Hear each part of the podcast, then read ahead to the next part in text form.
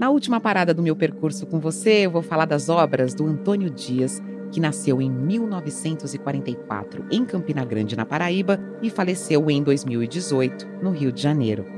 Ainda muito jovem, na década de 1960, Antônio Dias se destacou na cena artística carioca.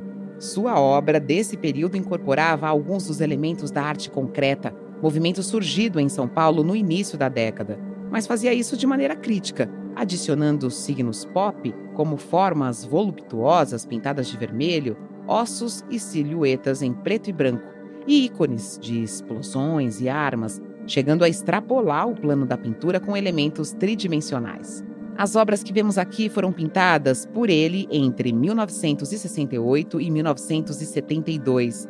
Foi nesse período que os elementos figurativos e explícitos que caracterizavam a sua produção foram reduzidos e condensados até que ele chegasse a uma obra radicalmente sintética.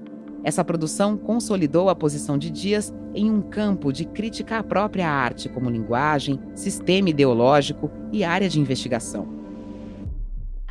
Das pinturas aqui presentes, eu vou falar mais sobre Terror Square, Panther Darkness, pintada em 1968, com tinta acrílica sobre uma tela de 86 centímetros de altura por 86 centímetros de largura. O fundo da tela é completamente preto e todos os elementos que aparecem na obra são brancos. Na borda da tela, há um quadrado branco feito com um fino traço, formando uma espécie de moldura. Acima dela, no canto superior esquerdo, está escrito Terror Square, ou Terror Quadrado, o nome da obra.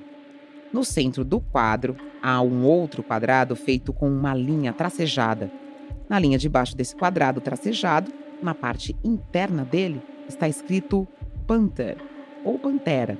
E na parte externa está escrito Darkness ou escuridão.